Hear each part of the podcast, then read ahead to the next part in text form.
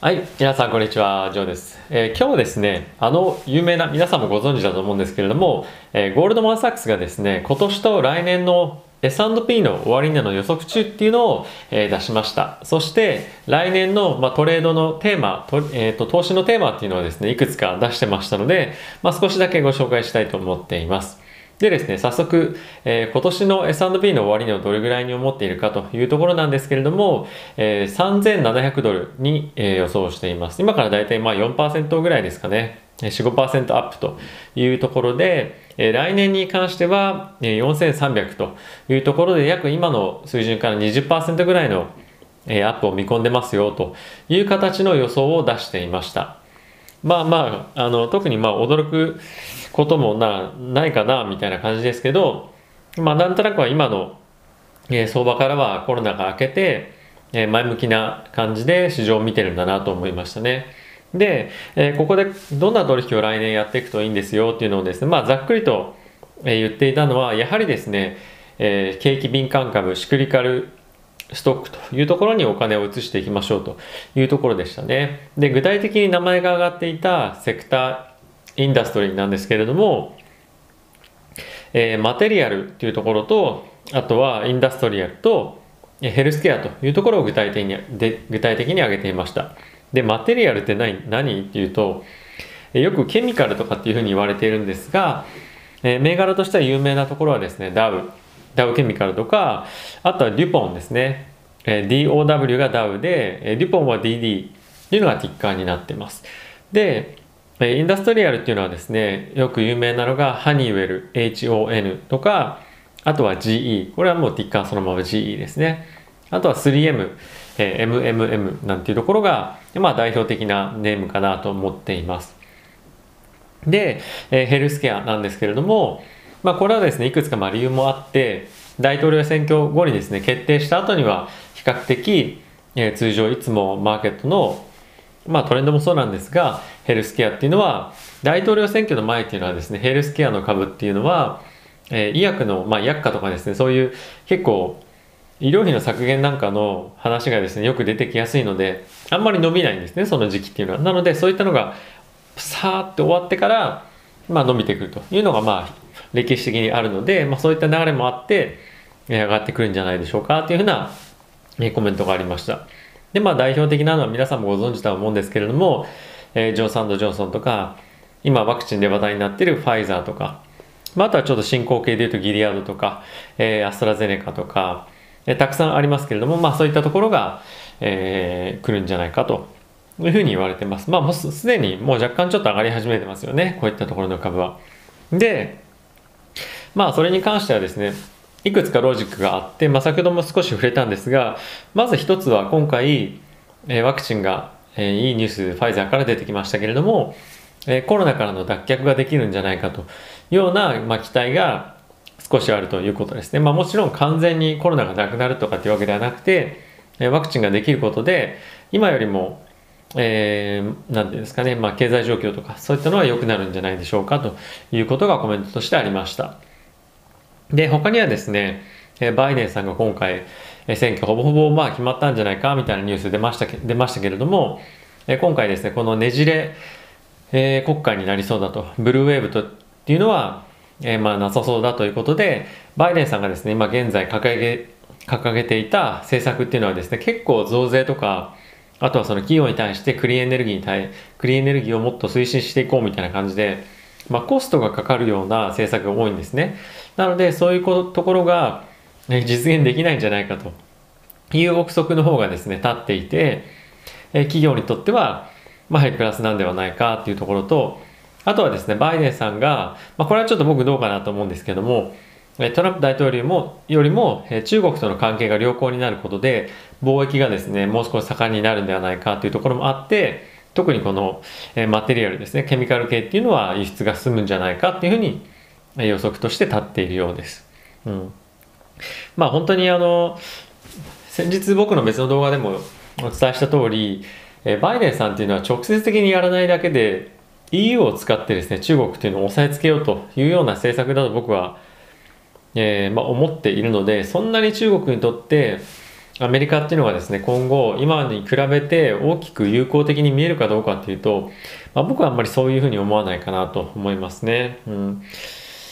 すいません、ちょっと話ずれましたけど、あと、えー、3つ目の、えー、アメリカにとってプラプラスな要因っていうのは、引き続き低金利が続くということですね。まあ僕はその、市中金利っていう意味では上がってくると思うんですよね、徐々に。来年は。なので、ちょっとこれはどうかなと、正直思ってます。あの、もちろんこの金利、調達金利っていうかその FRB がですね、供給資金を市中に供給する時の金利っていうのは、えー、もちろん低く設定されてはいるんですけれども、市中の金利、債券の、例えば米国の10年債とかの金利が上がってくると、まあ、ここの金利がいくら低くてもですね、やっぱりマーケットには、株式のマーケットには特に悪いインパクトっていうのがやっぱりあるので、そんなにこの来年1年間を通しては楽観視できないんじゃないかなと思っています。特に来年の後半に関してはワクチンももし順調にいけば、まあ、出てきて行き渡ってある程度落ち着いてくるんじゃないかなとは思うんですね今の状況よりは。なので、えー、そうなってくるとやっぱ金利が結構上がってくるので、えー、いい状況ばかりは続かないんじゃないかなと個人的には、えー、思っています。はい。で、まあ、プラスそもそも別の動画でも僕言ってますけど、えコロナはそんなに簡単には回復はしないんじゃないかなとも、まあ、思ってるので、このシクリカルストック、まあ、こういった銘柄への切り替えっていうのは、そんなに劇的に変わらないかなとも思ってます。まあ、ゆったりはいくのかもしれないんですけど、今非常に売られてますよね、ハイテク系が。なので、その一回お金が抜けて、あれ、なかなかコロナそんなに回復してこねえじゃんっていうふうになって、僕はもう一度テック系の方にですね、お金が戻ってくるんじゃないかなと個人的には、えー、思っています。はい。で、まあ、あとはですね、この、まあ、銘柄に関してはそんなに考えて、考え方的には、えー、まあ、いくつかどうかなといういうところはありながらも、まあ、全体の流れとしては、そういう景気敏感株っていうのが、まあ、来るんじゃないかなっていうのは、まあ、僕も、まあ、そこそこ agree です。あの賛成ですね。ただめちゃくちゃ楽観視してるわけじゃないので少しトーンがまあ違うかなっていう感じですかね。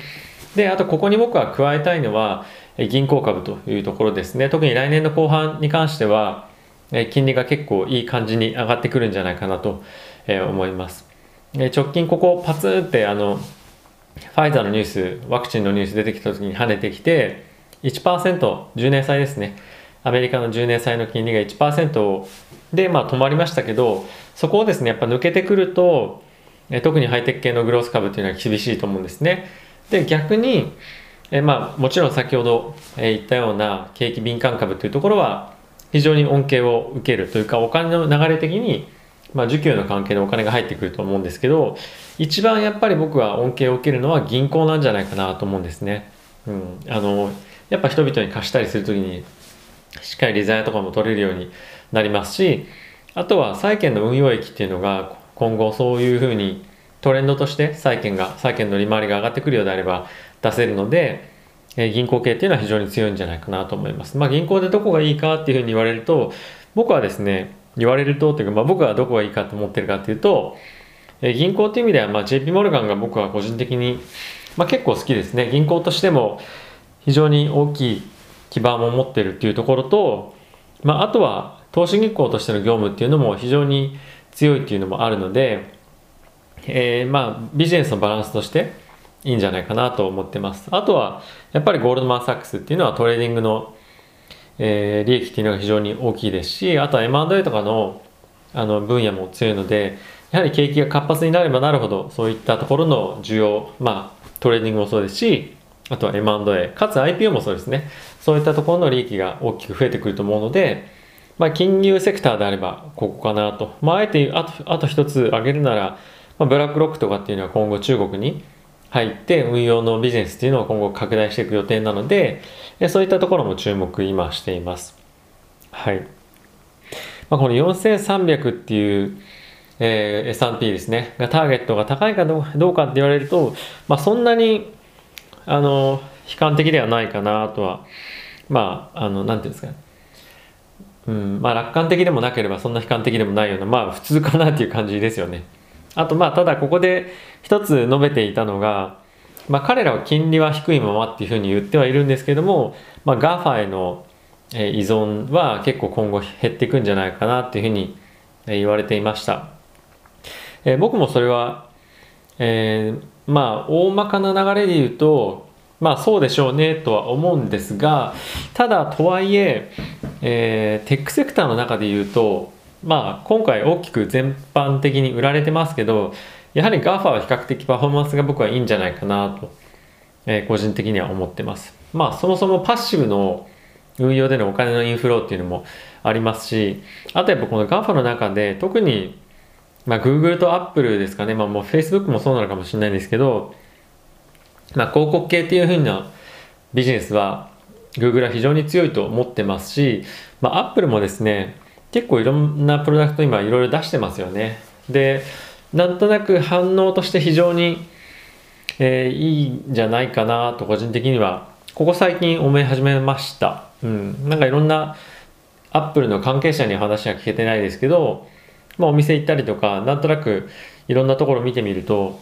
まあ、アップルの商品買いたいなとかいいなとかっていうふうに言っている人もやっぱ非常に、まあ、多いなっていうのは実感として感じてるのとあとはやっぱりクアルコムとかああいったところの、ね、決算も非常に良かったので、えー、プロダクトとして非常に売り上げも立ってるんじゃないかなと、えー、思ってます。で、アマゾンはここ最近ちょっと売られてますけど、やっぱりその巣ごもり株みたいな意味で、今回非常にビジネス拡大してってますよね。で、今後もこのトレンドっていうのはやはり継続するんじゃないかなと思ってるので、僕はやっぱりアマゾンも結構いいんじゃないかなと思うので、GAFA はそんなに依存度っていう意味では減ると思うんですけど、比較的やっぱり堅調に推移する株なんじゃないかなと、え思います。はい。まあ、2021年のまあ、若干の大きなトレンドの中の一つのテーマみたいな感じで一応ゴールドマン・サックスがてあの提案というか何かそういったレポート書いてたようなので今回ご紹介してみましたが、えー、来年ですねまあいろいろテーマみたいのがあるとは思うんですけれども僕自身も、まあ、少しいろいろ考えて皆さんに何か自分の考えとして配信できればなと思ってますのでまた別の動画でそういったところはところはやっていきたいと思います。ちょっとあのすいません、口内炎がベロにできてあんまりうまく喋れてないんですけど。ということで、えー、皆さん動画ご視聴ありがとうございました。えー、ぜひこういったお話興味ある方はチャンネル登録よろしくお願いします。ではまた次回の動画でお会いしましょう。さよなら。